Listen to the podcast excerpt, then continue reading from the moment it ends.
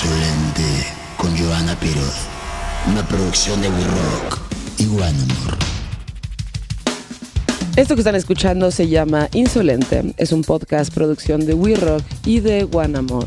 Te pone todas las plataformas, incluyendo Spotify, Apple Music, Amazon y Google Play. Sale todos los viernes.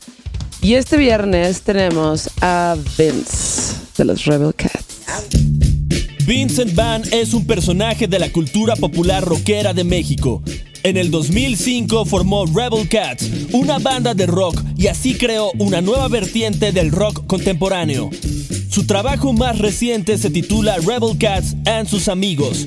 Este disco fue lanzado al mercado a principios de 2014 y cuentan con la colaboración de Johnny Laboriel Álvaro Enríquez de Los Tres, Tito Fuentes de Molotov y Jay de la Cueva de Moderato, por mencionar algunos. Esto es insolente. Miau. Hola. ¿Cómo estás? Bien, bien, bien, bien. ¿Y tú? Yo también, Vince. ¿Qué Oye, onda? Pues nada, qué calor, ¿no? Qué calor, tenemos, tenemos suerte. Hoy este. Diría está muy Tatiana, bonito. ay, ay, ay, qué calor. Qué buena rola, ¿no? Sí, qué buena rola. ¿Cómo estás? Bien, pues eh, em, vaya como emocionado por, por todo lo que viene ahorita, eh, todo lo que hemos guardado y todo lo que hemos preparado. Ahorita que parece, que parece que ya eh, todo va a volver a la, entre comillas, nueva normalidad. Eh, pues ansioso, ansioso porque pues ya la banda escuche como lo nuevo que traemos. También pues preparando los shows, retomando la gira que, que perdimos el, el año pasado. Ok, Y sí, es- el sí, año no. pasado. putz. El año pasado y lo que va de este, ¿no? Pues es que ya lo que va de este, mm, la verdad es que solo teníamos preparada, eh, vaya, terminamos con, más bien empezamos la gira con Vive Latino, Exacto. eh, presentando sencillo, nos íbamos a meter enseguida a grabar disco, el video del sencillo, eh, la gira por Estados Unidos, la gira por el interior, los 15 años de Rebel, o sea, estaba todo como bien, bien planchadito. Y pues nada, como que cada vez se fue posponiendo, posponiendo y ya dijimos, bye, bye. Sí. O sea, ya se, se nos bendicieron las visas de trabajo, no, pues que ya a la basura 5 mil dólares. Entonces, eh, pérdida, pero, pero nada, estamos, estamos bien, estamos sanos, estamos vivos Sí. y con material nuevo. Qué chingón. ¿Ya está listo ese material? Eh, eh, nos fuimos, la neta es que eh, quise como adaptarme un poco a, a esta nueva manera en la que se está co- consumiendo la música. y, y dije, no, ¿para qué aventar ahorita un disco entero? Y yo creo que ya 2020, 2021 no tiene, bueno, no le veo el caso porque la gente está consumiendo tan rápido la música. eh, de repente se vuelven las rolas, los sencillos tan, pues ya tan efímeros, ¿no? Tan de repente con caducidad. Y la gente ya te, te está pidiendo más. Entonces avientas un Ok. disco de, no sé, mínimo 10 rolas, 13 rolas. Lo avientas, avientas un sencillo, viene el otro y de repente ya la gente, bueno, sí, ya lo escuché todo y qué más, Fuck, Ah. ¿no? Y ya te quedas como medio... Y ahorita creo que está padre, creo que eh, le conviene a cualquier banda, a cualquier proyecto, a cualquier artista. Pues ir sacando sencillo tras sencillo, creo que no lo habíamos hecho jamás, siempre nos habíamos aventado el disco entero. Y ahorita creo que es mucho más conveniente dedicarle todo a, a- a una sola rola. O sea, incluso hasta la campaña, la promo, el video. Creo que, creo que te lo tomas más con calma. Creo que le agarras más cariño a ese sencillo, como si ese sencillo fuera todo el disco, ¿no? Ok. Digo, obviamente ya estamos trabajando, ya tenemos eh, maqueteado casi todo el disco, ¿no? Eh, pero curiosamente, eh, la pandemia nos hizo como darle la vuelta a las rolas, como volverlas a escuchar. Eh, los insomnios, digo, yo todavía traigo un insomnio ¿Ah, terrible sí? eh, y muchos amigos, compañeros de la música, etcétera, puta, con insomnio todo el tiempo. Entonces era como, me llegaban tonadas en la cabeza y de repente letras y me levantaba a, a- a agarrar la guitarra, a escribir y, y- y curiosamente lo que empezó a salir en esos insomnios, eh, pues la neta es que yo considero, mi papá incluso también, de que pues, estaban mejor planchadas y con más hook Claro, que, que lo que claro. ya estaba listo para grabar. Sí, claro. Entonces, ahora lo que nos pasó es de que, de que antes, no sé, hacíamos 10 rolas las 10 que grabábamos. Y ahorita tenemos pues como más rolas para poder escoger. Y eso pues como que me, me- me- me gusta. No nos Ajá. había pasado.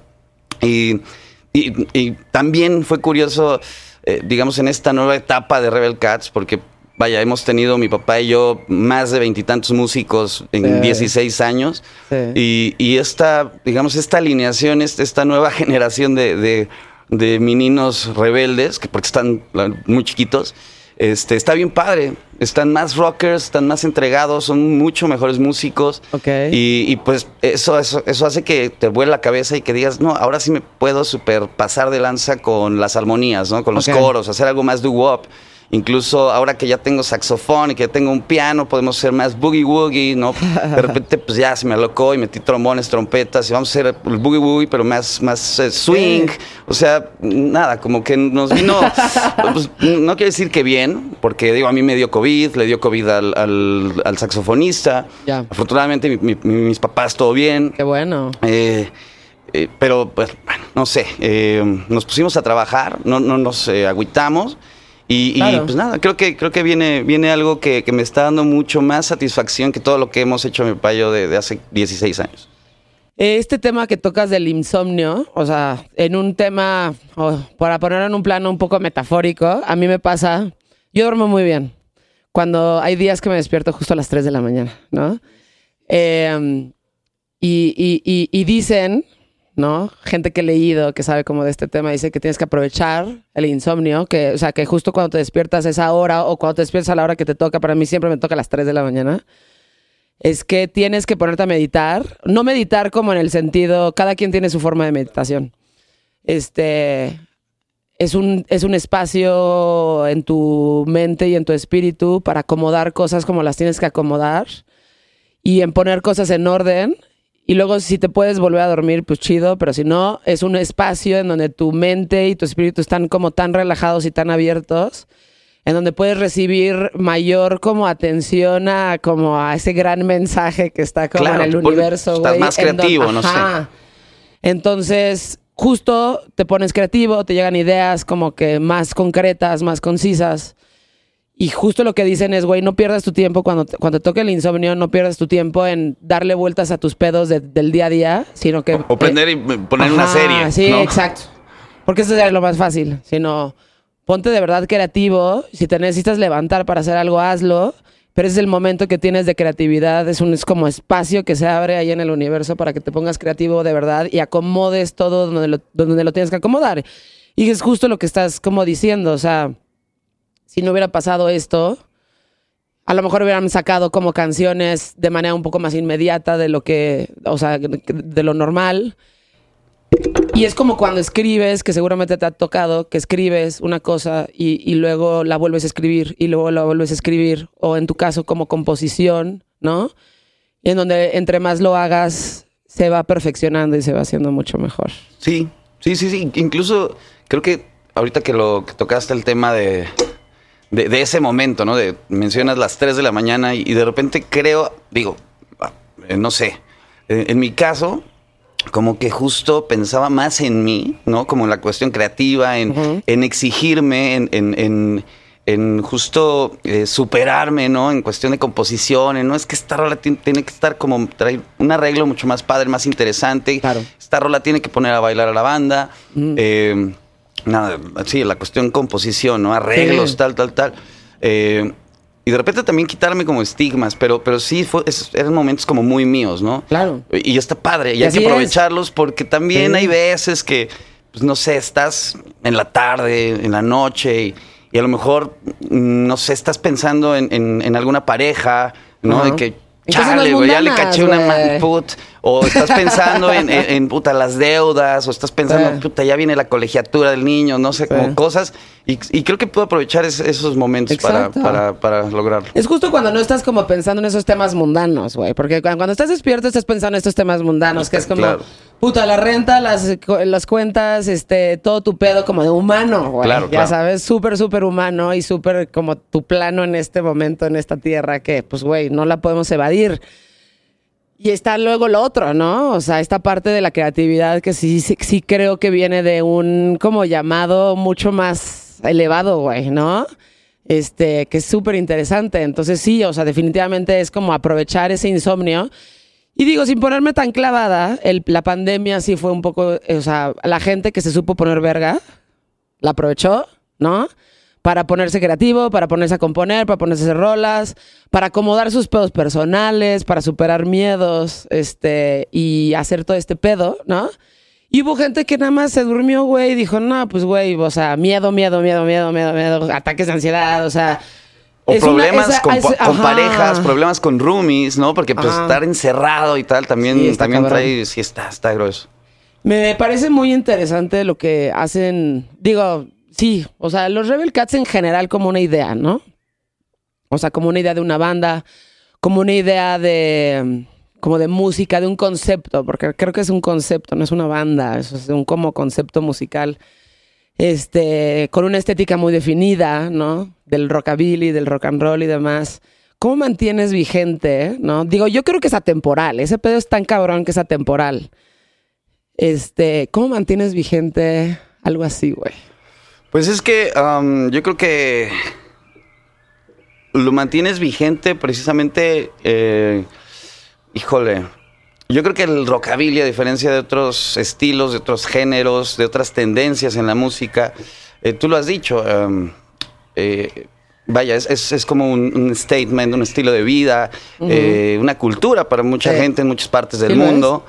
eh, que cuando empezamos Rebel Cacho, yo dije, ¿por qué no está pasando eso en México? ¿no? ¿Por qué está pasando en Japón? ¿Cuál era, o sea, cuál era, cuál, cuál era ese, ese contexto? Pues el contexto en el que, vaya, mi papá, él- Sí. él le tocó vivir justo el contexto en el que llega Claro. el rock and roll a México a finales de los años eh, 50, ¿no? Sí. A él le tocó pues, justo entrando en la secundaria, justo cuando, eh, pues vaya, ¿no? Fue, fue la explosión, cuando de, de- de escuchar puro mambo, cha-cha-cha y boleros, de repente llega el rock and roll y fue de, ¿what? ¿Cómo? O sea, ya los jóvenes podemos tener una identidad, una forma de bailar propia, una forma de vestir propia, eh, un, un lenguaje propio. Eh, pues vaya, el rock and roll fue la primera manifestación de rebeldía juvenil del siglo pasado. Sí. Eh, antes, pues, se tenían que vestir los, los chavos como, como sus papás y escuchar la música de sus papás y, ¿sabes? Y bailar con sus papás. Entonces, eh, pues justo mi papá lo, lo atrapó, se puso a tocar. Eh, él sí grabó en los años 60 este, con una major, con CBS, que creo, creo que es Sony. Sí. Eh, después dejó un, un- tuvo un break ahí en la música. Él es artista plástico. Se metió a la Esmeralda, San Carlos, eh, y se dedicó a, a la pintura, a la escultura, a las artes plásticas. Pero, pues, eh, nada, tenía como bandas de hobby. Y bueno, obviamente de, yo de niño, desde que tengo memoria, pues es la música que he escuchado toda la vida, mis la vida. 38 años. Qué Eso, o sea, era despertarme escuchar a Elvis Presley, a Jerry Lewis, a Chuck Berry, a los locos del ritmo, a los rebeldes del rock. O sea, era como... Claro, porque seguramente en tu casa también abarcaban el, o sea, la versión en español, obvio. Sí, claro, claro, pues, porque Obvio. también así, a mi papá le tocó Claro. crecer e incluso hasta tocar junto con todas estas bandas. Claro. Eh, y, y fue chistoso porque digo, me acuerdo perfectamente que, no sé, en el kinder, eh, fue en el kinder cuando, o sea, mi papá no quiso comprar una televisión, ¿no? Entonces, eh, entonces y no era porque no pudiera comprarle, le iba muy bien en, en ese momento con, con el arte.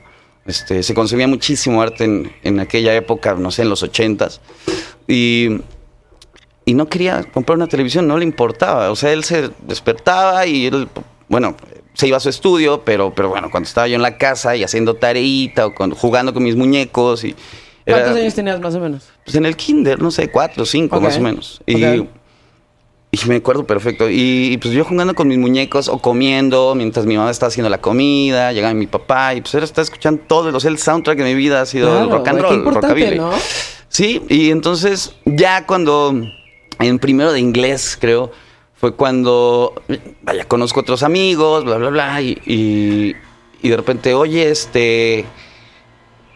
Sí, sí, sí. Este. mm, No, oye, güey, que las tortugas ninja, que los Thundercats, que los halcones galácticos, que sí. Massinger Z. Y yo, ¿qué?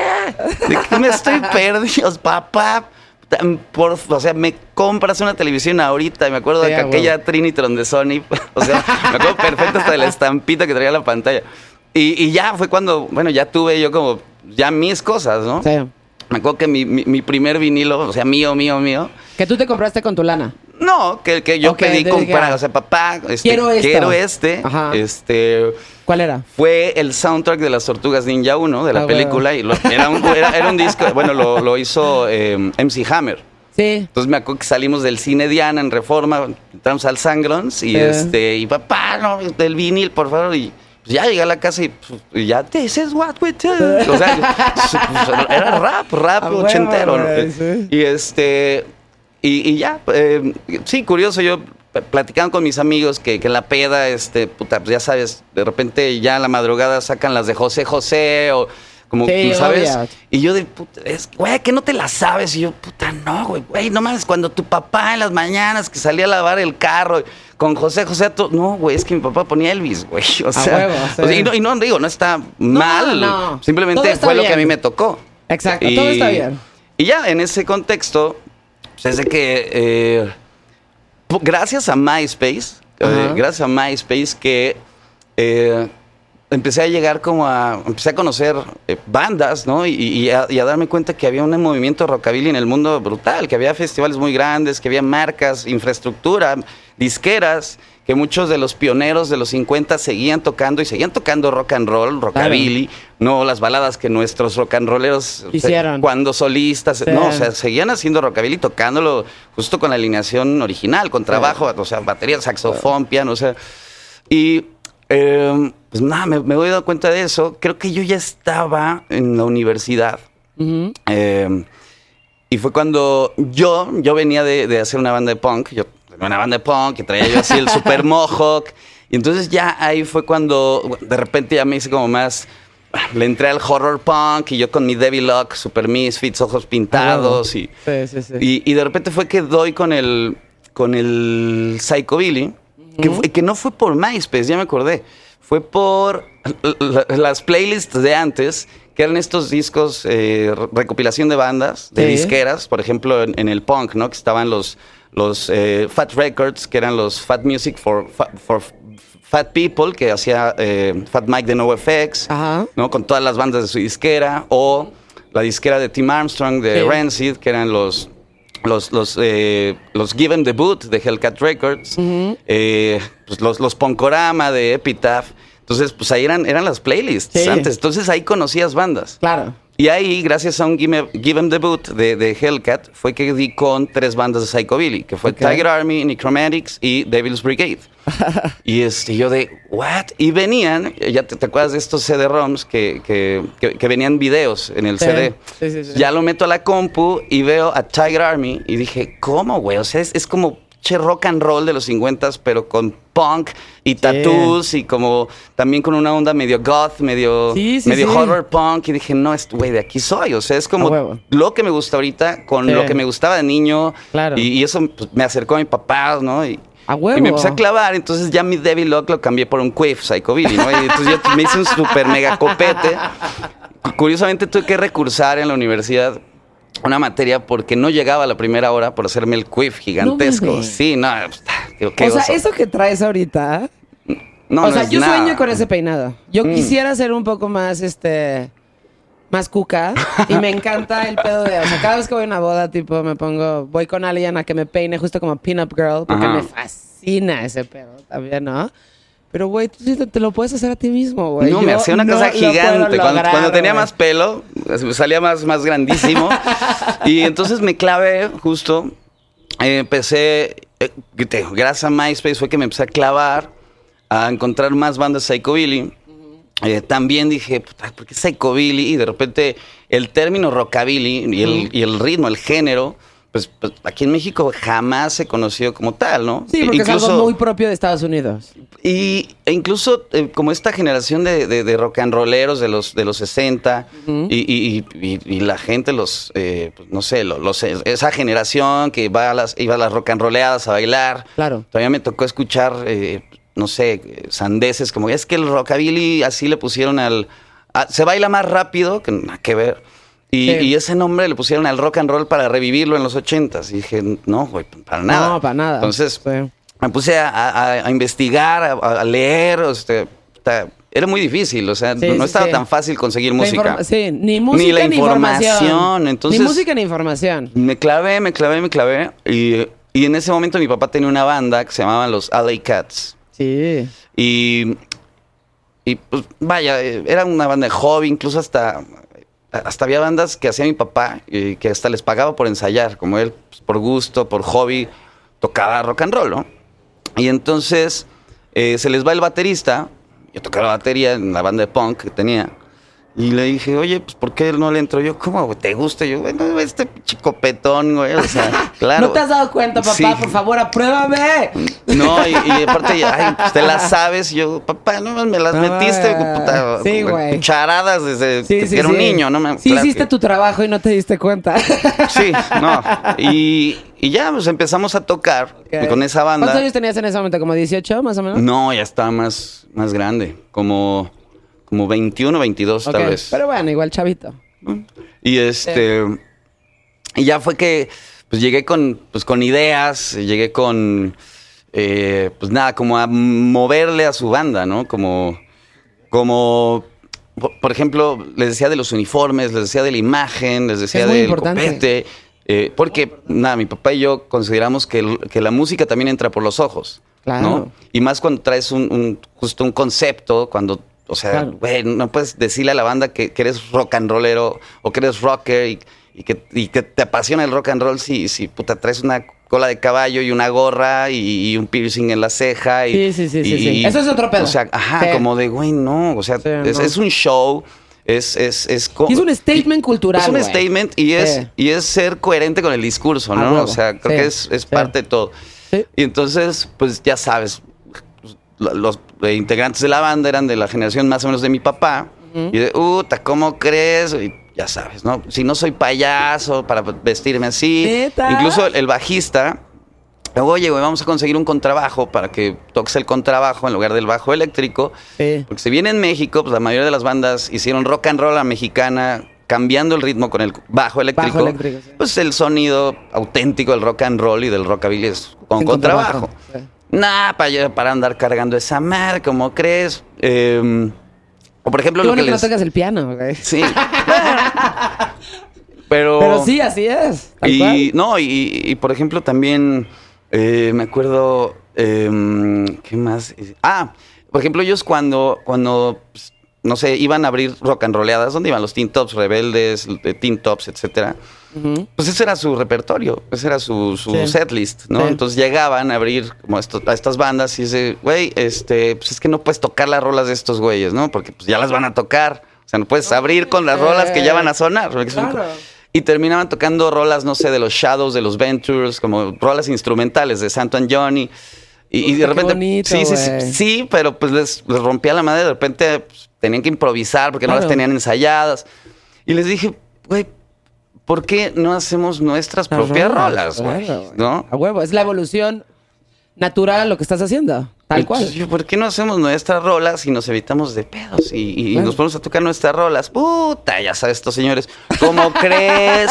Si el rock and roll es un género de la nostalgia, es un género del recuerdo. Es- Esta, o sea, vaya, esta generación, el público no te va a bailar una rola que, eh, que no conozca. O sea, esta generación. sí. Y yo dije, ¿y quién quiere tocar solo para esa generación, güey? Exacto. O sea, no, dude, o sea, hay chingo de güeyes de mi edad y, y gente que este gente del revival y tal, mucho más jóvenes que ustedes, que, que, que, güey, siguen tocando y ahí sigue habiendo bandas nuevas, tal, güey. Esto pa- está pasando en otras partes del mundo y aquí no. Sí. Entonces, ese era, era uno de los, de los, de los pedos también. Puta, ¿Cuál? ¿Qué otra cosa que, que me da mucha risa ahorita, ahorita que lo, que lo estoy contando? Eh, era esto de, de las rolas. Ay, se me fue. Pero Va a regresar. Tú no te pero bueno, preocupes. el chiste es que, que por eso es que de repente mi papá, yo, este, pues tenía yo muchas broncas con estos señores, ¿no? Pues es que, güey, sí estaban otra- en esa generación, más bien. Ah, otra cosa, el, el setlist. El setlist era de, de que dije, a ver, pues, somos una banda de rock and roll, pues, vamos a tocar rock and roll. El rock and roll es de 1954, el rockabilly, si quieres 52, todavía más rhythm and blues, pero hasta el 59. Y a partir de los, del año 60 en adelante, pues ya cambió la moda, cambió el Sí, mundo, sí. cambió la, la- la- o sea, la moda, la estética. Afortunadamente, ¿no? La música, la música, o sea, ya hay mu- muchos nuevos ritmos que, que, ya ni se baila así. O sea, no, no puedes estar diciendo que es rock and roll, un sonido, una forma de bailar y, y un contexto donde las chavas traían faldas largas con crinolina, Sí. eh, tocando esas rolas y tocando las rolas de cuando ya las chavas usaban minifalda y botas Claro. largas y Sí, crepes, sí, o sea, claro, eh, o sea, güey, una Y la es revolución la- sexual y Uh, todo esto que pasó. Mm, Eso ¿no? fue un poquito después, Ajá. pero Pero la estética sí fue cambiando. no, y la música, o sea, incluso ya mu- muchas canciones ya eran twist, que era otra, otra cosa diferente al rock and roll. Entonces dije, vamos a... ah, y pues sí, porque lo, lo- justo lo mezclaron con el jerk, con, con toda la onda gogo. Y Sí. bueno, tiene nada que ver con, con- con los copetes, ya un flequito. O sea, eh, entonces eh, les dije, vamos a limpiar el set y vamos a quitar las rolas gogo para dejar puro rock and roll. Güey, es que nos piden el bule bule. Yo sí, pero el bule bule no es rock and roll, güey. El Sí. bule bule es, es jerk, es, Sí. es go-go, es, es Sí, esta sí, sí. cosa, güey. Go-Go Dancer es una jaula que tiene que ver con, con, con, con, con- con- sí, con, insisto, con la estética, la forma de bailar de los 50, la de, eh, de los 60, ¿no? Sí. Entonces, pues de ahí fue el, el playtón y, y mi papá dijo, ¿sabes qué? Mejor vamos a hacer nuestra banda de rockabilly. Ah, para esto yo quería hacer mi banda de psychobilly. Pues por toda esta influencia que tenía yo de Misfits, de, Cramps. de, de Cramps, eh, que no soy tan fan, pero ¿No de Tiger Army, no. Pero de la estética y todo el concepto la sí, pero de música no tanto. Pero bueno. Y pues porque yo fan de los B-movies, ¿no? Y, y- y del cine de horror y zombies y tal. Y yo sabía que con mi, mi papá no, para nada le iba a gustar hablar de, de- de- de zombies, vampiros, este, sangre y, y Frankenstein, ¿no? Entonces, de ahí fue que, que- que escribí El Hombre Lobo Adolescente, o sea, pero Sí. quise hacer una rola medio am- más amable para, Sí. para ver si mi papá quería entrarle a la banda de Psycho. Eh, me acuerdo que, que- que hasta ya había hecho logo y nombre y todo, ¿no? que era los Ultratumbats, era, era, era el, el nombre. Mm. Es un gran nombre, güey. Y, y después dije, no, ¿para qué le estoy jugando? Porque lo intenté, me junté con amigos, pero pues, nadie sabía tocar como chido la guitarra, el bajo, tal. Dije, no, ¿para qué le estoy haciendo al güey? Ajá. Este, puta, y bueno, es- vamos a hacer rockabilly. Y dije, ni modo, o sea, con mi papá siempre he tenido broncas hasta la fecha, como, como Ey, papá, pues es hijo obvio, y un par de güeyes rebeldes toda la, toda la vida. Sí. Entonces dije, pues ni modo, o sea, si quiero hacer la banda más chingona y hacer la escena rockabilly en México y tal, pues, tiene que ser con el mejor guitarrista de rockabilly, y es mi papá, sorry. Y en ese momento no conocíamos a ninguna banda de rockabilly. Siento que ya había una escenita, ¿no? Este, Sí. Era el underground del underground. Sí. Este, y no sabíamos, no los conocíamos. O sea, pensábamos que éramos los únicos, ¿no? Entonces Ajá. está bien chistoso eso. Y pues así fue que, que nace Rebel Cats. Digo, esto es. Es interesante como saber como cuál es tu concepto, por ejemplo, de, de lo que es la rebeldía. Los, las, las, las generaciones un poquito más jóvenes que escuchan esto, mucha gente es como de más o menos tú y mi edad, somos más o menos por ahí. Las generaciones a lo mejor un poco más chicas no entienden lo que significó ser rebelde en ese momento, Claro. pero era realmente un statement, güey. O sea, lo que nosotros, o las, las generaciones de, incluso la nuestra, güey, ¿no? Y obviamente las más chicas, ven como algo muy posh cuando ven estos videos de los 50, ¿no? De la gente bailando, de los copetes y demás. Y lo ven como, ay, güey. Sí, este, qué en fresa, qué momento, bobo, qué inocente. Qué inocente. Este, en qué- ese momento era un statement de rebeldía total, güey. Sí. Y eso es. Eran otras importante, necesidades. Pero Eh, es importante. Claro, es que por algo, eh, Sí. de alguna manera tenía que empezar. Sí. Por eso es que el contenido de las canciones en, en los 50 eran, eran, buscaban otra cosa. Justo primero era esa identidad, ese, Claro. ese dar el paso, Sí. ¿no? Ya era justo eh, hacerte un copete, empezarte a dejar las patillas, empezarte Exacto. a dejar el, el pelito un poquito largo, incluso hasta en la nuca, ¿no? Porque todos eran cortes militares, ¿no? Puros y, y justo llegan todos estos íconos, Little Richard, eh, Elvis Presley, Cliff Richard en Inglaterra. eh, bueno, en, en otras partes del mundo, los Tillman Brothers, eh, indoneses en, en Holanda, o sea, Sí, había cosas sí, así sí. que estaban pasando en todo, en todo el mundo. Y, y sí, era- eran otras necesidades. Y, y fue la semilla, o sea, por eso fue la primera manifestación de rebeldía juvenil, porque ya que se logró, ya que, ya que incluso las marcas dijeron, güey, qué pendejo, o sea, ya que incluso el rockabilly, el rock and roll, eh, eh, que dicen es que es underground, dude, era el rock, el rock and roll fue un engrane del consumismo en los 50 Claro. cuando las marcas dijeron, ahí está el varo, claro. De repente, güey, pone Elvis Presley a grabar una película en el 57, un éxito ese mismo año, puta, que se grabe otra película, chingue su madre. Se- Claro. Se, echó dos películas en un año. Sí. Entonces eh, dijeron, no, ahí está, ahí está el pan. Claro. Entonces, ¿Y te subes al tren o te quedas Claro, barato, incluso, incluso, ahorita Elvis Presley es una marca registrada. Cuando mucha gente me dice, es que el rockabilly underground, y güey, underground, Elvis Presley es uno de los personajes más populares de la historia, no de la música, de la humanidad. De la humanidad. Entonces dices, güey, y fue el primer cabrón que puso el rockabilly en el radio en el 54. Sí. Mucha gente que dice, no, es que Chuck Berry, güey. No, no, Sí, no, Chuck Berry lo hizo, lo hizo en el 55. Sí, sí. Pero Elvis lo puso el rockabilly en el 54. Entonces, Sí. eh, sigue, vaya, con, con- con el tema de, de- de- de esa primer manifestación de rebeldía, que, eh, que ya en los 60, ya las necesidades eran otras. Ya, ya tenían, ya había un, un- un, este, tú lo has dicho, eh, eh, el statement, ya, ya era otra cosa, ¿no? De repente Vietnam y de repente, sí, o sea, ya... Es que ya- va cambiando conforme va pasando el tiempo.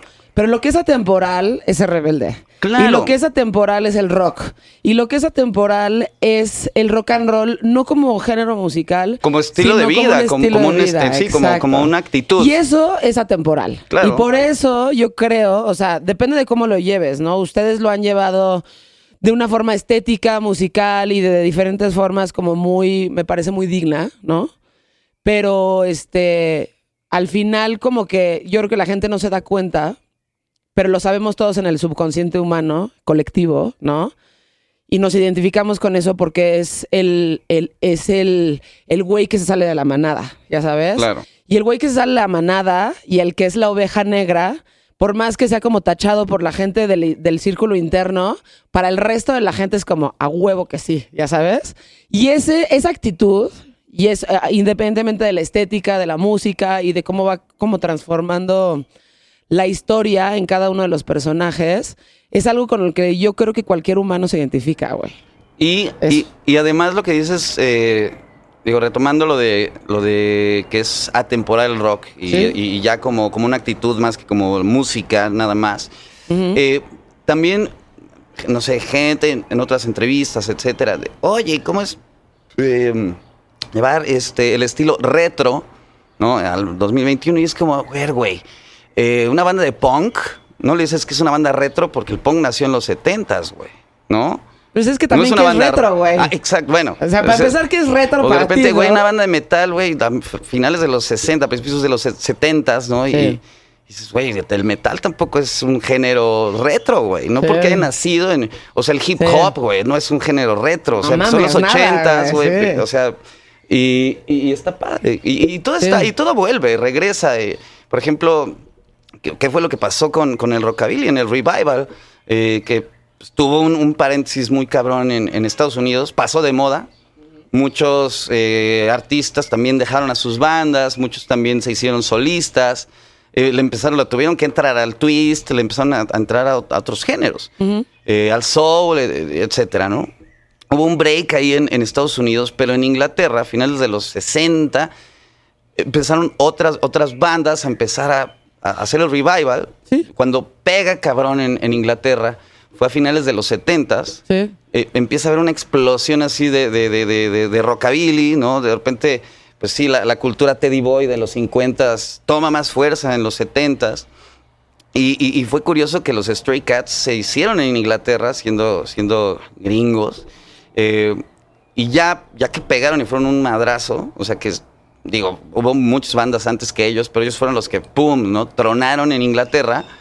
Fue que ya exitosos llegaron a Estados Unidos a poner el rockabilly en MTV, a poner el rockabilly en Woodstock, a ponerlo en las revistas, a ponerlo en los comerciales de, de- de- de refrescos, en la tele, o sea, entonces, a ponerlo, insisto, otra vez en el mapa, el rockabilly. Curiosamente Sí. pega en Inglaterra, lo regresan a Estados Unidos y pues se hace el, el- el- el- el revival del rockabilly, y no solo en la música y en la moda, sino que eh, eh, en el cine. Sí. O sea, ¿cuántas? Hay cantidad de películas temáticas este, de los 50 en, en- a finales de los 70 y en los 80, incluso todavía los 90.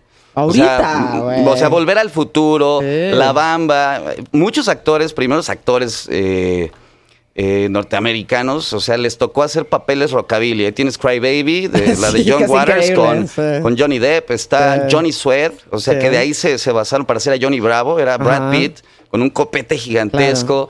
Está Peggy Sue Got Married con Nicolas Cage y con Jim Carrey. Exacto. Está Dennis Quaid con Great Balls of Fire. Está eh, Lou Diamond Phillips con La Bamba. Eh, puta, hay La muchos, Bamba, muchos actores eh, que, sí, que incluso hasta Brian Setzer salió de actor ahí. Eh, Sí, sí, entonces fue. Un, un- un revival muy fuerte. La moda de los 80s estaba basada en los 50s. Sí. O sea, los pantalones de pinzas a la cintura, los copetes, los lentes, los Wayfarer. O sea, Claro. muchas cosas eh, Muchas cosas de los pasar. 80 se las deben a de los 50. Y en México, como siempre, pues nos llega un poquito más... eh, 20 años tarde. No tan, no tan 20 años, pero en México, pu- puta, de repente de la, onda vaselina. De repente, Ah, después de la sí, onda vaselina, la novela de Baila conmigo. Sí. Agujetas de color de rosa. Claro. Eh, Vitorino, que era un cantante, este, que era muy gordito, que, que decían 180 kilos de Sí, rock, rock, una cosa sí. así. Hizo el cover de, de Rock This Town de los Stray Cats. Entonces, pues, ahí- está la muestra de, de que pues ahí el rockabilly siempre ha estado y que hay mucha gente que, "Ey, es que el underground, dude, más bien que vivas en un huevo, o sea, ¿no?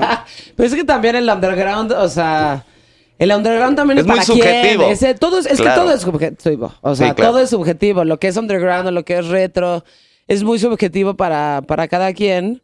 Y para lo que algunas personas podrían considerar que el rockabilly o el rock en general, porque todo el mundo te dice esto, a mí me lo dicen mucho porque soy muy rockera, que me caga el término, ¿no?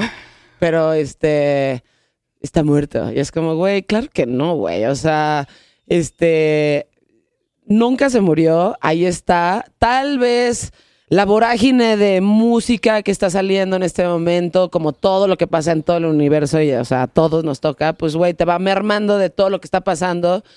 Pero hay cosas que son atemporales y hay cosas que son pasajeras, güey, ¿no? Y yo creo que el rock and roll, no solamente en el estilo de música y la estética, sino más que nada en todo el statement que es el rock and roll, por ponerlo en un término general, porque hay subgéneros en todo esto, es un statement general en el que todo ser humano, yo creo que se, se identifica, güey. O sea, cuando existe esta historia como de que mandaron un, este, una cápsula al espacio, ¿no? Por Third Man Records, eh, y tienen que escoger una canción que si lo llegaran a identificar a alguien que esté fuera de la Tierra y que identificara esta cápsula con una canción que definiera al mundo, ¿no? Como a la Tierra, como la conocemos nosotros. no me digas, fue una de los Beatles. No. No, no, sé, es que no- sí, sí había Waters. escuchado.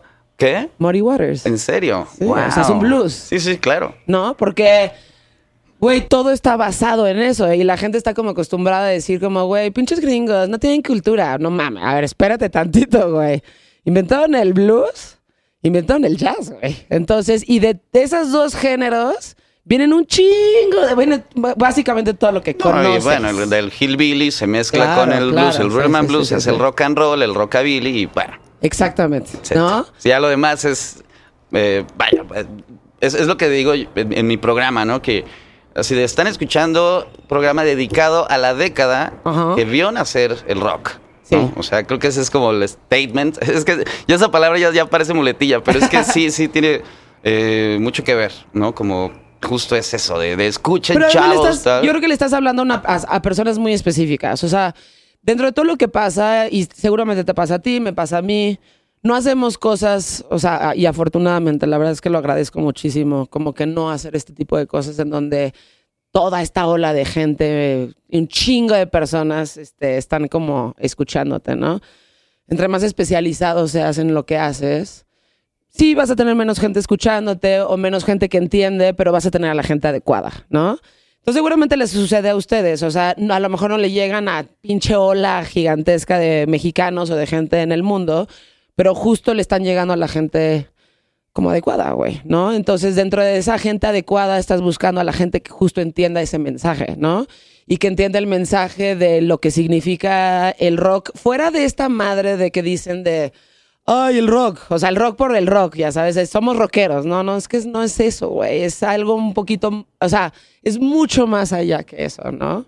Entonces, este, yo creo que ustedes justo están haciendo eso. O sea, están haciendo, están mandando ese mensaje y no creo que estés buscando como, o no sé, pero no creo que estés buscando que todo el mundo lo apruebe, pero que la gente correcta lo entienda. No, al Y que contrario. la gente, lo quiero ¿sí? sacar justo del nicho. Masivo. Lo quiero, sí, pues justo. O sea, si Sobre en un para momento fue el ¿no? sobre todo para México. Es, Sí. es lo que. Bueno, nada más, un- agarrando un poquito lo que decías sobre el rock, ¿no? Que, que todo es rock, ¿no? Y, y que a todo le dicen rock and roll. Sí, exacto. Que, que yo pues ya clavo de no, el rock and roll es de aquí a acá y tal, tal, Ajá. tal. Ronnie Weiser, eh, propietario de una disquera que fue el culpable de- de- del revival del, del rockabilly, eh, él eh, fue el que, el, el que justo dijo, a ver, güey, a todo le dicen rock and roll, güey, ¿no? Y no, a ver, habemos muchos que nos encopetamos, que nos vestimos así, que incluso tocamos así, ¿qué tal? Y, y no, esto es rock and roll. Sí. Entonces dice, dijo Ronnie Weiser, lo conocí en persona, platicamos sobre eso en su rancho ahí en Las Vegas, increíble, una experiencia increíble con ese señor. Porque él fue el, el culpable de revivir un chorro de, de retirados del rock and roll. los, los metió al estudio a grabar y, los puso de gira en Europa. Y, increíble el tipo. Y entonces él dijo, oye, es que los hippies se encargaron de decirle eh, rock and roll a todo. Hablando de Jimi Hendrix, hablando de... O sea, digo, Sí. o sea, no que estuviera mal, pero de, no, no, no, es que, es que esto es rock and roll y aquello ya es rock o rock, ah, lo que quieras. y entonces dijo, vamos a, a hacer que todos nosotros, esta comunidad, ¿no? este, todos nosotros que vivimos este, este estilo, eh, valga la redundancia, este estilo de vida que, que llevamos, eh, vamos a llamarnos rockabilly. O sea, porque Sí. el rockabilly es un ritmo en específico. Sí. Pero dijo, no, güey, vamos a llamarnos rockabilly a los que nos gusta el rock and roll, eh, el rockabilly, el doo-wop, el rhythm and blues, el honky tonk. O sea, todo esto que, que- fue, eh, pues, vaya, eh, todo esto que pasó en los 50, vamos a llamarnos rockabilly. De ahí que se, se- se le van como adhiriendo muchísimos aspectos ya estéticos y, culturales y, de repente viene la cuestión de los tatuajes tradicionales, old school, de repente vienen eh, la cultura pin-up, que pues bueno, Sí. las pin-ups eran ilustraciones, en ese momento se vuelven ya... eh, pues ya eh, pin-ups de carne y hueso, todo este asunto de, de los greasers, que mucha gente, por la película Grease, Vaselina, mucha gente cree que el greaser viene de la vaselina del cabello.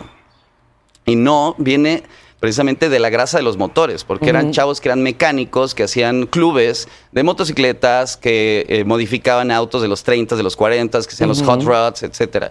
eh, que modificaban los, los motores y, hacían Sí. carreras. Entonces los greasers eran me- mecánicos. Eh, por ejemplo, también mucha gente no, no ubica eh, la cultura Teddy Boy de Inglaterra, Sí. que era tan diferente a los greasers en Estados Unidos Sí. que los teddys, este, pues bueno, eh, se hacían el elephant trunk en el copete, que, que se dejaban las patillas, que se vestían con sacos de la época eduardiana, británica, Sí. que, que fueron los primeros en usar los creepers, ¿no? En los 50s. Que, que mezclaron la época eduardiana, británica, con, con la cultura eh, vaquera no- norteamericana. O sea, y, y la forma de bailar de ellos era diferente, el bop. Entonces, hay un chorro de cosas que, que México jamás, jamás supo, ¿no? Desde los 50 hasta, hasta ahorita. Y pues que, que mi papá y yo nos sentíamos compro- comprometidos a, a- a- Es que tenemos Sí, que hacerlo. lo tenemos que transmitir. Y ya que, que conocimos a, a otras bandas de rockabilly, ¿no? Y, y que empezamos a hacer tocadas juntos y te hacemos mano a mano y cosas bien, bien padres, bien divertidas, bien interesantes. eh, pues nada, como que nos separamos de toda la escena cuando, cuando vimos que todos eh, se tenían envidia, todos se tiraban. Yo fui primero, no, yo fui primero. Este. Eh, Me es- imagino, No, ¿eh? y luego los. eh, en- ah, me acuerdo, había un promotor que hacía los shows, les iba bien a los shows. Eh, puta, ahí pues, en el 2004 más o menos que fue cuando, cuando empecé a ir. Y se ponían muy bien los shows y a las bandas no les daba ni un quinto, ¿no? Llegaba así, me acuerdo la primera vez que fuimos nos dio una chela tibia acá, No mames. Éramos tres, mi papá, el bajista y yo. No, pues muchas gracias, ¿no? Y yo, ¿cómo que gracias? güey? Reparte la lana, o sea, llévate güey. tu porcentaje y todo, pero, güey, pues, nomás la gas, las cuerdas, las No, pues, baquetas, todo, tú güey. cuesta. Entonces mi papá dijo, no, vámonos a la chingada de aquí. Sí. O sea, güey, este, tenemos, si lo vamos a hacer, vamos a hacerlo solos y, y- y no hay que quedarnos tocando para el nicho. O sea, esto es música para bailar, es música popular, es bien divertido. es- Claro. Y, güey, que lo conozca la gente. O Claro. sea, y, y- y no hay que tocarle a estos 20 güeyes, ¿no? Bueno, Porque el público eran dead rockers, eran skinheads, eran punks, era... Sí, sí, sí, hay de todo ahí. Pero, yo- Pero, pero es, güey, vamos a tocarle a más gente, vamos a Sí. llevarlo más lejos y, y, a- y a- y a- vaya, va- o sea, tomando en cuenta a nuestros ídolos, que eran, pues, Johnny Cash, Elvis, Jerry Lee, Chuck Berry, güey, Buddy Holly, le tocaban a la gente, salían en la tele, en los periódicos, en las revistas, en el radio, güey. O sea, no mames, o sea, hay que poner a bailar a la gente, donde, de, de, de donde sea. Y otra cosa, otra, otra, otra de las cosas que, que yo quise eh, hacer ¿no? con, con Rebel Cats, cuando me di cuenta, cuando conocí muchas bandas en MySpace y, y de repente ya eh, Facebook, etcétera, ¿no? Eh, me di cuenta que... pues, ah, y cuando, cuando fuimos por primera vez, cuando salimos del país por primera vez a tocar ¿A dónde fue? a Hollywood, a un festival Ay, internacional. No, increíble, porque nos conoció el, el promotor, el, el- organizador del evento, que era un festival grande. Nos conoció por MySpace. Teníamos dos demos ahí subidos. te- eso te encargaste tú. Sí, o sea, no, me llegó, no, me llegó el mensaje. No, no, no, pero, o sea, de subir todo esto a MySpace. Ah, o sea, sí, claro. sí. Sí, sí. Bueno, pues o sea, más tú bien- conectaste a tu papá con esa tecnología. Y a mí me conectaron, Claro. porque yo no Sí. sabía. Un amigo eh, de la escuela, güey, ya te hice tu MySpace. ¿Cómo? ¿Qué es eso, Sí, güey? claro, sí. Nada, pues mira, ya subí tus canciones, ya subí unas Exacto. fotos. Y yo, güey, gracias. Sí. Güey, ya te hice tu canal de YouTube. Yo, ah, Ajá. cabrón, o sea, como que. Sí, sí, sí, sí. sí. yo, Ay, güey, gracias, ¿no? Entonces ya me escriben, oye, ¿qué onda? Pues queremos que toques, bla, bla, bla. Y yo de, wow. Y eso fue al, al año de, de que empezamos Rebel Cats. Al año. Al año. Entonces estuvo increíble, conocí un chorro de gente. eh, pues la fiesta increíble, ya sabes, todos en el mismo hotel, conociendo Ah, bandas bueno. de Japón, de España, de Holanda, de Brasil. O sea, fue una locura. O sea, yo estaba así. eh, pero me di cuenta que todos cantaban en inglés. Ok. Ah, Bueno, y el, inglés japonés, ¿no? Imagínate, ¿no?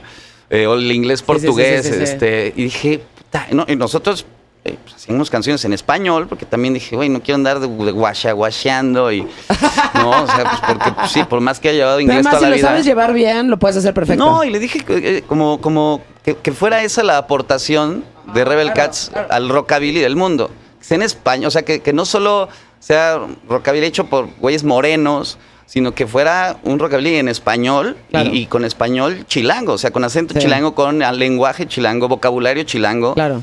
Eh, y dije, pues que esa sea la aportación. Y, y- y- ahorita chavitos, ¿no? Que no, es que queremos, eh, tocamos en inglés, chavitos ahorita, Sí. mexicanos. Es que tocamos en inglés porque le queremos llegar a todo el mundo. Güey, todo el mundo va a ir a Estados Unidos a venderle chiles a la Clemente Jax, güey. No, o sea, sí se puede. Sí, claro. Pero, güey, o sea, no mames, aquí está el mercado, aquí está el pedo. O sea, aquí es a donde, allá vas a, a competir, entre comillas, con los pioneros, güey, de los 50, con los del Sí. revival, con las bandas nuevas. Son unas bestias tocando. Sí. No mames, Sí, aquí no habemos tanta competencia y, y yo creo que aquí te puede ir mejor. Aquí, no sé, a, a- nosotros desde el principio los medios nos abrieron las puertas, el radio, la tele, o sea, dije, güey, los festivales incluso, y dije, güey, ¿para qué chingos estoy yo haciendo rolas en inglés queriendo, güey, en Estados Unidos, en Inglaterra, en España incluso, eh, sí es muy bonita y muy grande la escena rockabilly y tal, Sí. pero sigue siendo underground allá. Ok. Y eso me lo han dicho todos mis amigos de todo el mundo, que he conocido en 16 años. eh, me lo han dicho. Así como de, güey, es que es diferente el underground de primer mundo al underground de tercer mundo. Ajá. Esa es la gran diferencia, de que allá puede ir chingón, ta, ta, ta, pero jamás vas a salir en la tele, güey. Jamás vas a tocar en un festival, cabrón. Jamás vas, no. O sea, no. Pero tú, güey, no me estás loco, estás en todos los pinches festivales, estás en la tele, Claro. estás en el periódico, estás en el radio, güey. Tienes un programa idioma, en, en- de radio, en, en- en la estación de, de radio pública, en FM. Eso no pasa acá, güey. Claro. O Sí, sea, sí, ya sí, pasan cosas chingonas, pero porque es primer mundo. Ajá. Pero acá, güey, aprovechalo, cabrón. Yo, Claro. qué chingo voy a estar yo pensando en irme a, no sé, digo, está padre. Sí, está chingón, pero además esa es, esa tu aportación.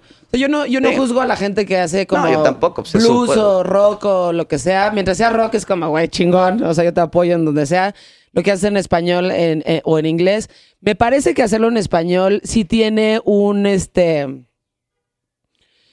Tiene un nivel de dificultad distinto, ¿no? Porque es, un, es música que se creó en inglés y que está medio, o sea, sí, está completamente adecuado al idioma inglés. Cameron. Cuando lo tratas de traducir al español y lo haces de una manera muy digna, es un.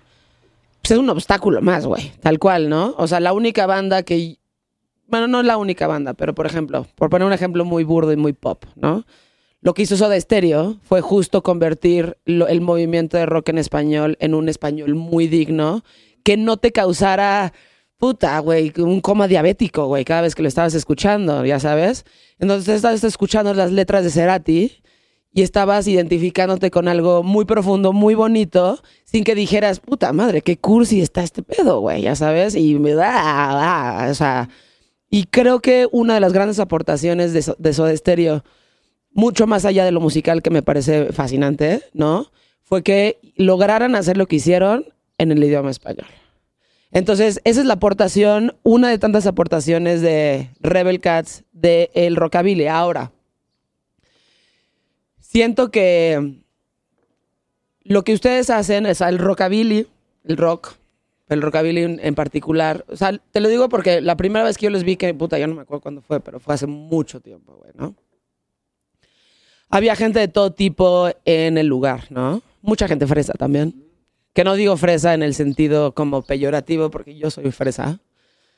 Este, había todo tipo de gente, pero había mucha gente muy fresa. Entonces empezaron a tocar y la gente se empezó como a voltear a ver y fue como, güey, yo me identifico con esto. A huevo que me identifico. O sea, esto está chingón, ya sabes.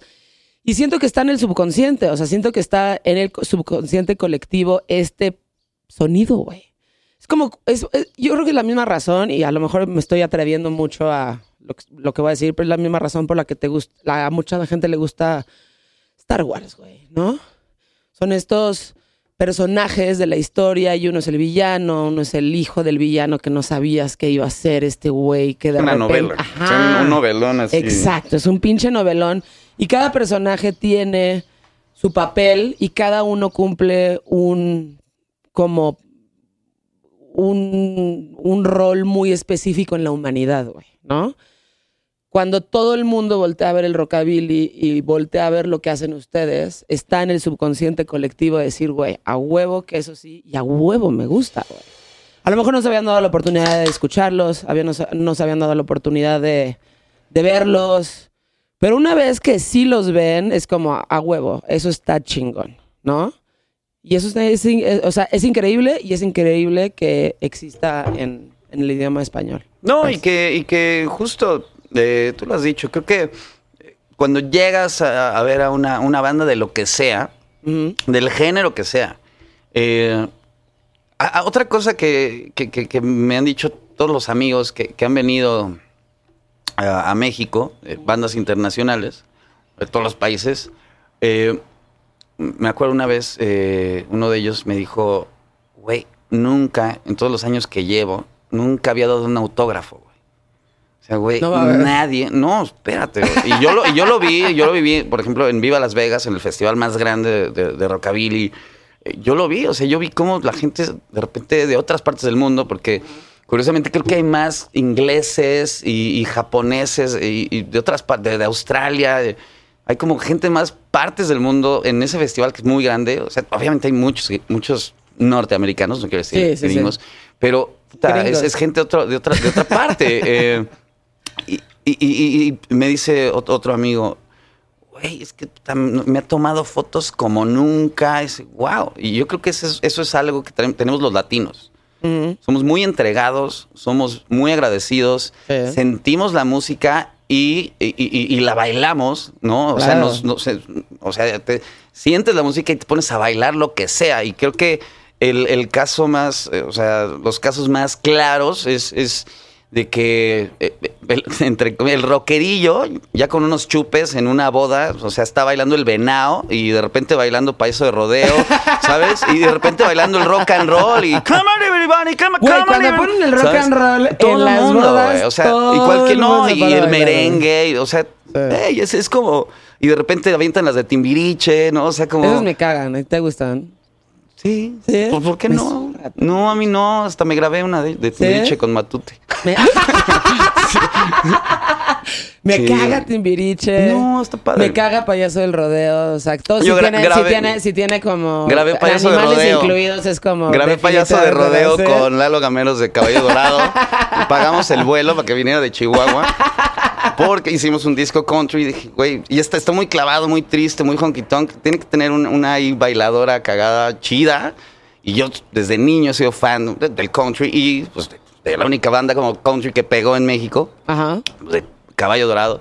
Ah, y huevo. dije, güey, ¿qué onda? Ah, huevo, mi rebel, ¿cómo no? Chingue puta. Cagadísimo. Entonces, pues de que eh, este, la hemos tocado aquí en la ciudad como en vivo, de que de que en Chihuahua obviamente también se subió, se va a tocar con nosotros, nos invitó a su casa, no, bien padre. Pero eh, te digo, o sea, bailas todo porque, porque eres latino, porque eres... Y me tocó ver en, Estados Unidos como Daryl Hayam, que es como, como de los guitarristas del revival del rockabilly junto con Brian Setzer, de, un monstruo, ¿no? Es, inglés el güey. Eh, y que era es esposo de Imelda May, cantante irlandesa, que curiosamente en Irlanda, eh, hasta la fecha, ella es la mujer que más discos ha vendido en Irlanda. Sus discos de rockabilly, ¿Ah, sí? ahorita, sí, ¿no? La vieja, o sea, eh, que cantando en los, en los Grammys y lo que es una pesadísima allá. Y en Irlanda, güey, la mujer que más discos ha vendido eh, fue una cantante de rockabilly, ¿no? Y eso está bien cañón. Entonces su ex marido, ¿no? Es una bestia, es un monstruo, está muy cabrón. O sea, bueno, etcétera. Eh, de que tocó con Jeff Beck, haciéndole un tributo a, a, a, este, Les Paul y tal, y el público era David Bowie, Metallica, este, etcétera. ¿no? Era un, Sí, sí, sí, sí. un super mega programa, o sea, un güey pesadísimo. Tocó en una tarimita, así, una tarimita de tre- tre- 20 centímetros, 30 centímetros, en, en un salón grande en el casino pues todo el mundo platicando, todo el mundo echando el chismecito, su chupecito, tal, empieza a tocar, o sea, el señor se subió a tocar con su guitarra y su cable en la mano, Ajá. no le dieron ni una botella de agua, se sube, este, va y se conecta, ¿no? Ajá. Se acomoda, llega, se acerca al micrófono, hace feedback. Eh, oh, good night. Ay, todo el mundo, ah, sí, qué pedo, ¿no? Ya está en pinche primera fila, así, no mames, güeyes, cabrones, aquí ¿Qué está este pendejo, güey, sí, no, mames, no mames, no mames, güey. está ah, gritando como loco. Empieza a tocar el güey, y yo estaba, puta, llorando, Llorando. así, llorando mal, y volteo, y güey, no mames, que se baja el güey, termina a tocar, y todo, ah, y todo el mundo se voltea a, a seguir chupando, ¿no? Entonces el güey se desconecta solito, cero staff, cero que tienes tu ingeniero, tu- no, nada. Él solo agarra, lo veo cómo está guardando su guitarra, No mames, agarra su güey. lira, se va caminando solo. O sea, nadie llegó a pedirle una foto, nadie llegó por un autógrafo, nada de nada. Y yo, no, no mames, con permiso, y ahí voy atrás de él. Sí. Entonces baja las escaleras eléctricas, pum, pum, pum, se va a una barra, se sienta, pone su guitarra en el piso, se pide un whisky. No, dije, a huevo, güey. Oye, que la chingada, no sé qué. un- la pedota increíble, yo estaba chille y chille con él. No mames. No, yo andaba, no, yo andaba entregadísimo, no, no, no es Sí, que... sí, sí, sí, sí. Y de o repente saco a uno de tus uno, ídolos. sí, güey, saco el celular Sí. y yo, pendejo, no traía pila, güey. Y yo, no. y no tuve foto con él. Y ot- otra de las cosas que me pasó con el último show de Little Richard, que tuve la oportunidad de ver No también. mames, ¿viste Little Richard? Sí, el último show que dio en la vida. Entonces, toda la gente muy espaciada. O sea, y eso ya tiene. O sea, vaya, estaban como bolitas así. Y, ¿A dónde que- fue? eh, en Las Vegas también. Ok. Y entonces eh, era un- en, en un- en el estacionamiento de un casino, o sea, estaba gigante, un chingo de gente.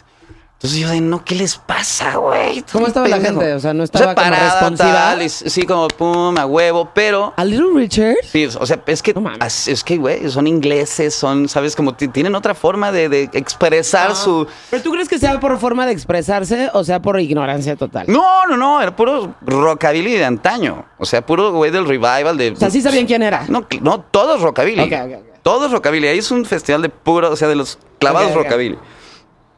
Pero sí aplaudían, sí cantaban, todo bien.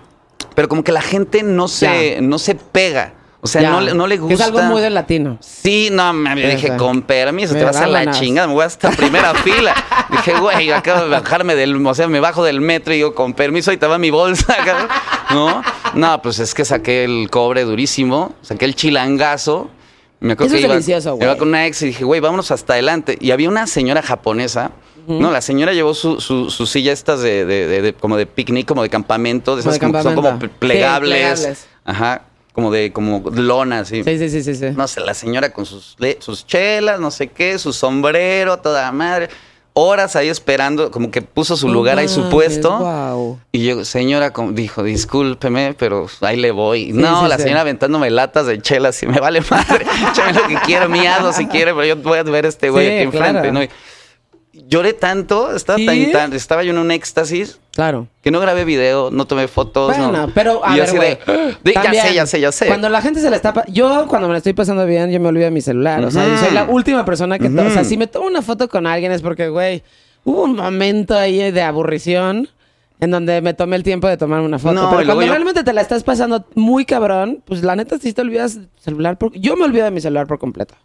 Completamente. O sea, güey, no tomé una foto. Puta, no hice esto, güey. Si- o sea, si alguien más documentó este momento. Me duele, me duele un poco, me duele un poco. Sí, o sea, de repente yo también me Sí. culpo a mí mismo, como de, güey, ¿cómo no de, tomé? mí mismo, ¿cómo no no tomé? tomé esta foto? ¿Cómo no hice esto? ¿Cómo Sí, no, le pregunté? Lo mismo me pasó con Wanda Jackson en vivo. No yo así de. Nada más tengo como una Wanda selfie toda pedorra, así en Austin, así de. Sí. toda pedorra, así horrible la foto. y Yo de. ¡No! Bueno, pero lo tienes en tu memoria, güey. Sí, sí, qué increíble. Lo tienes, o sea, lo tienes en tu memoria. Y creo que lo que está haciendo ahorita Jack White y, por ejemplo, Con Three ella, Man Records uf. y demás, está como justo dándole importancia a todo eso, ¿no? Claro. O sea, tiene firmada Wanda Jackson, por ejemplo. Sí, incluso Wanda Jackson le hizo un tributo Sí, con todos sus amigos, con varios amigos de los 50 Es un tributo padrísimo, increíble.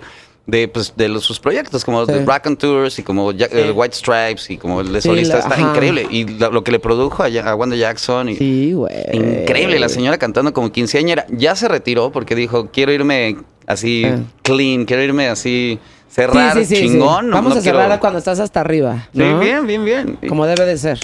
Cerrar hasta arriba y este.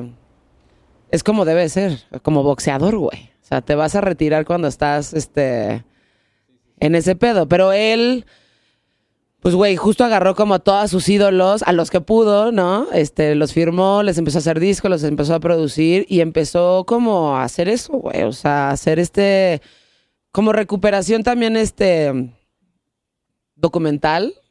Porque todo lo documentas, ¿no? Si lo documentas a través de videos, si lo documentas a través de audios, si lo documentas a través de, de discos y de álbumes y de, este, de vinilos y demás, pues es una documentación al final. Entonces, este, le das importancia a eso que me parece que sí tiene importancia y que la debe de tener, ¿no? Sí, Sí, digo, por ejemplo, él compró el primer vinilo de, de Elvis, el, el- antes de que firmara Elvis. 54, el de That's Alright. No, en el ¿No? 53 Ajá. él pagó para regalarle a su mamá Ajá. de cumpleaños eh, una canción que se llama My Happiness, Ok. cover, él solito con su guitarra, que ibas, creo que era de a dólar, ibas a, iba en, en Memphis a Sun Records a- Ajá.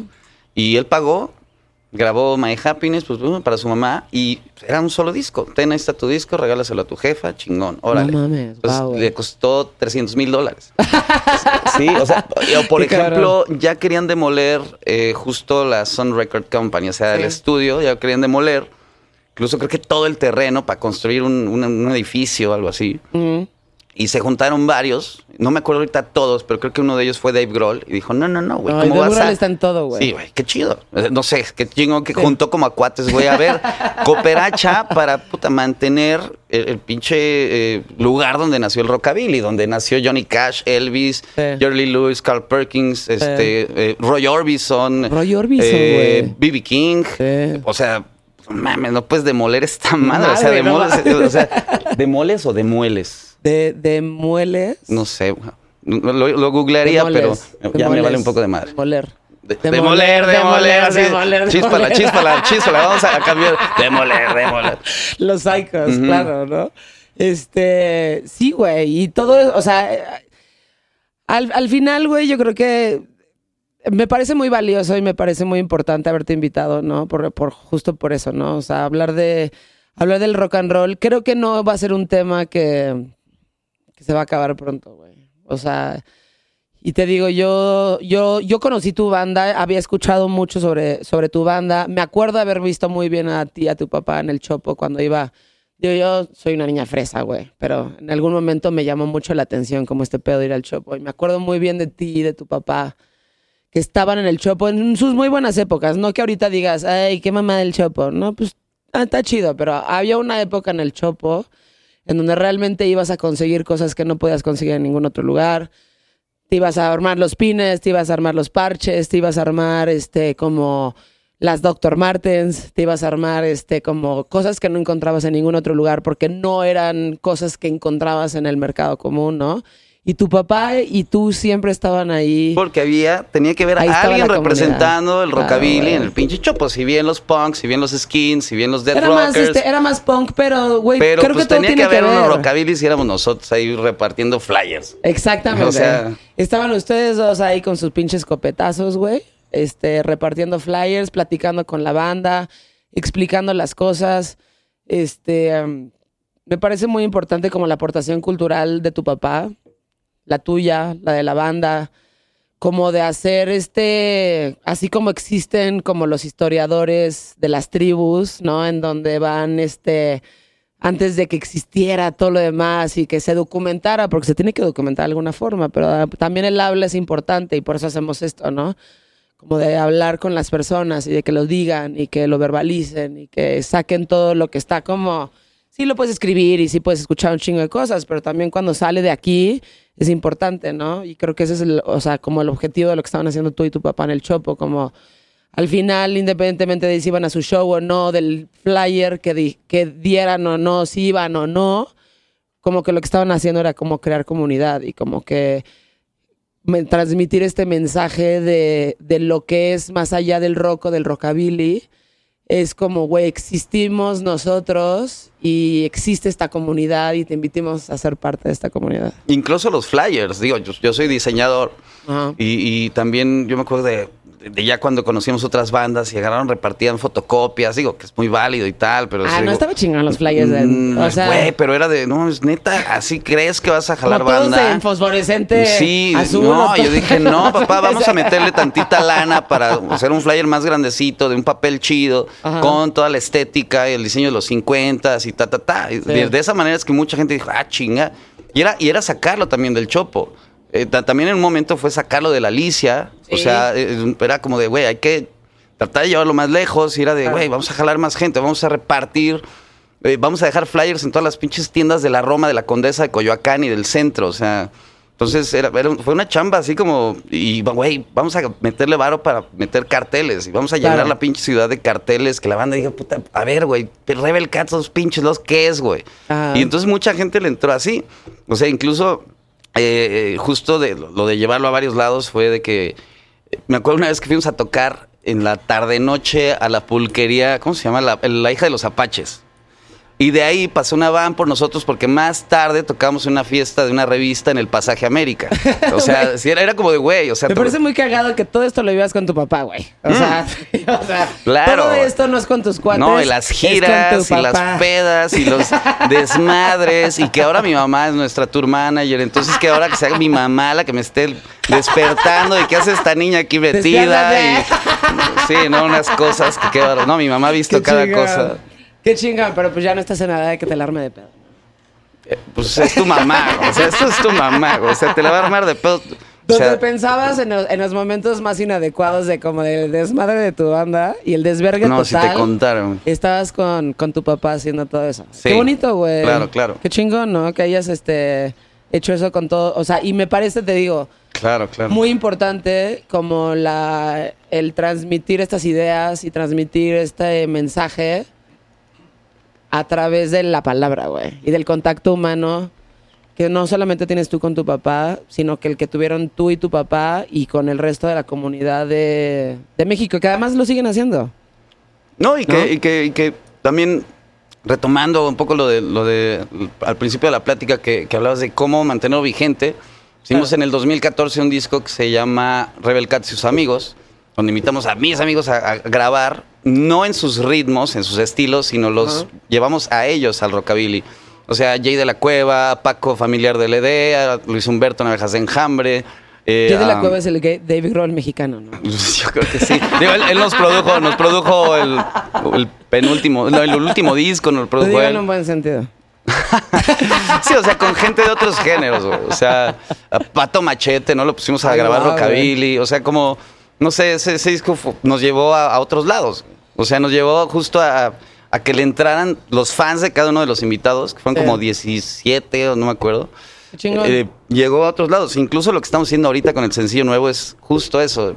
Meter ahorita el, el boogie woogie, el, el rockabilly, el swing. Le metimos una parte de hip hop. Entonces ahí hicimos una, una locura ahí con un invitado, este, que pues nada, está bien padre y está divertido y pues a ver qué pasa. A ver, ¿qué, ¿y qué va a pasar? re- O sea, en- ¿qué puede esperar el público de los Rebel Cats? Pues, güey, pues digo, shows va a estar difícil en México, por lo menos, en lo que termine el año. Pero también hay cosas pendientes. Eh, pues nada, pues justo eh, sacar sencillos, ¿no? Ahorita muchos amigos, justo el trap, amigos del hip hop y tal, eh, están sacando buena lana de, de puros, eh, de puro streaming, o sea, de puras reproducciones, de views, tal. Y, y, pues de repente ahorita va por ahí, o sea, mientras no haya shows, eh, pues, güey, regalías y reproducciones y views y tal. Entonces, pues pegarle a, a- a eso, ¿no? Que ese es, digamos, lo que tenemos a la mano. Eh, sí, todavía se ve medio, medio complicado los shows en vivo porque muchos lugares que, que supuestamente están abriendo un 30% de, Sí. de capacidad. La verdad es que haciendo números no, no, no le conviene ni al lugar, ni al promotor, ni a las bandas. De repente hacer una gira y, güey, camioneta, staff, hospedaje, pff, no, olvídalo, con 30% de capacidad de un lugar no, Sí, no. no te da. No te da. Podrías salir tablas y seguir como activo y seguir como vigente en redes sociales y tal. Por ejemplo, a mí me da miedo el TikTok, güey. O sea, ya, ya tengo el TikTok, güey, y, y me lo ha dicho. Ahorita estamos con una eh, colocadora que se llama OneRPM. Ajá.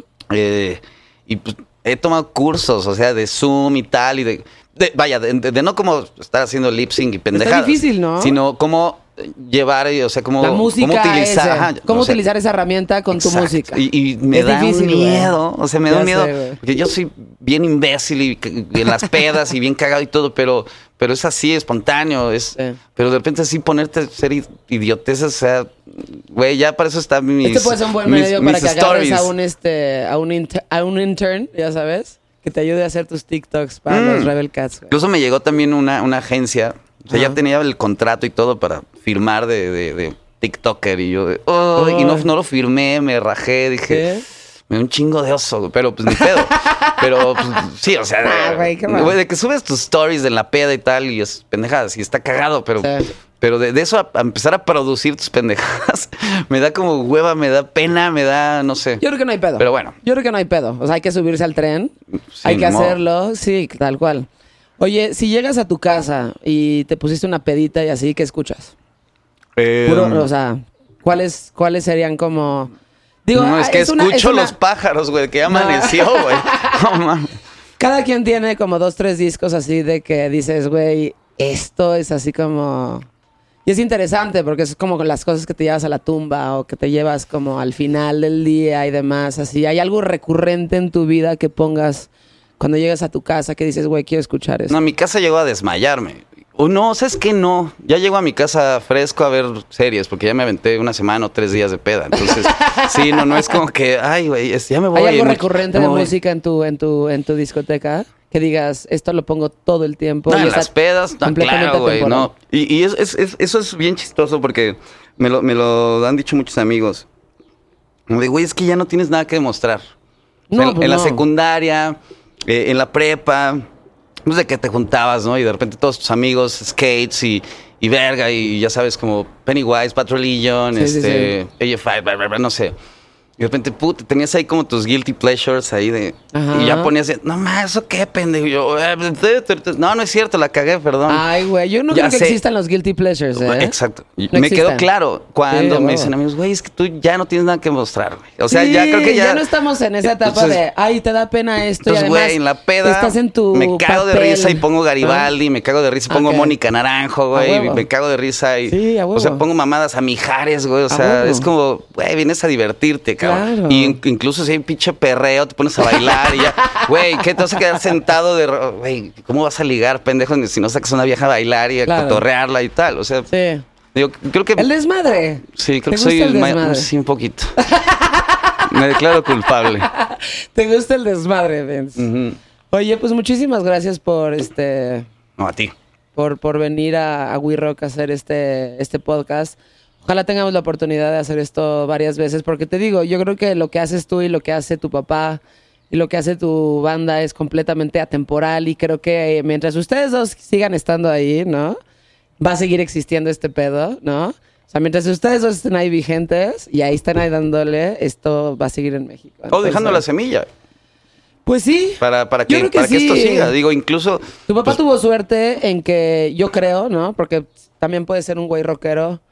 Te puede salir un pinche cretino de hijo, ¿no? Que no le gusta. Ay, nada. déjame, ¿qué te hago? No, no, no, pero pues puede. Eso pasa, güey, que les vale madres, ¿no? Tú recuperaste todo esto y yo creo que le diste importancia al legado de tu papá, güey. Entonces, es, es, es importante, o sea, que te haya importado, que lo hayas, este, que le hayas dado importancia al legado de tu papá y que seguramente durante muchos años lo seguirás haciendo, ¿no? Pues sí, yo creo que eh, en el momento que dices, creo que lo logramos, o vamos, Sí. más bien vamos bien, Sí. que no hemos llegado a lo que queremos, vamos bien, en el momento que la banda, ahorita Rebel, o sea, no sé, el contrabajista entró a los 17, Mm. eh, su hermano a los 18, o sea, como, como que eran chavitos que conocieron el rockabilly por nosotros, que se clavaron, que se encopetaron, que se pusieron a buscar eh, en tutoriales y tal y tal, y empezaron a buscar música y de repente llegó un momento que, ay cabrón, estos niños, a ver, presta. O sea, y, y creo que es- ese es el legado. Y creo que, te digo, vamos bien porque ya hicimos que otra generación. O sea, estos niños podrían ser mis hijos. o sea, entonces eh, creo que creo que vamos bien. Y pues gracias por el espacio y No, gracias, por a ti invitarme. por y- venir y aprovecha. Digo, creo que no conocías este lugar, que ya te lo enseñaré bien. No, se está puestísimo para, para Sí, hacer sí, unos sí. fiestones eh, bárbaros. ¿eh? Sí, lo, lo hemos detenido por la pandemia, claramente, pero estamos ya hacia nada de, No, no, no, de sí. reventar este desmadre como debe de ser, ¿no? Pero es justo, es, es un lugar para eso, o sea, es para darle espacio a, al rock, güey. Al rock y a un chingo de géneros, porque no nos cerramos a nada, pero pues sí. Porque ya dijimos o sea, que el rock encanta. es una actitud, no un género. Exactamente. Entonces, este, es tu casa, ¿no? Bienvenido no, ni me digas, si no, gracias. no, no me sacas de aquí. Pues eh, mucha gente se lo he dicho y tampoco le hemos sacado de aquí. Así que bienvenido. Bien, gracias. Esto es Insolente, sale todos los viernes, es una producción de We Rock y Guanamor y lo escucharán en todas las plataformas incluyendo Spotify, Apple Music, Google y Amazon.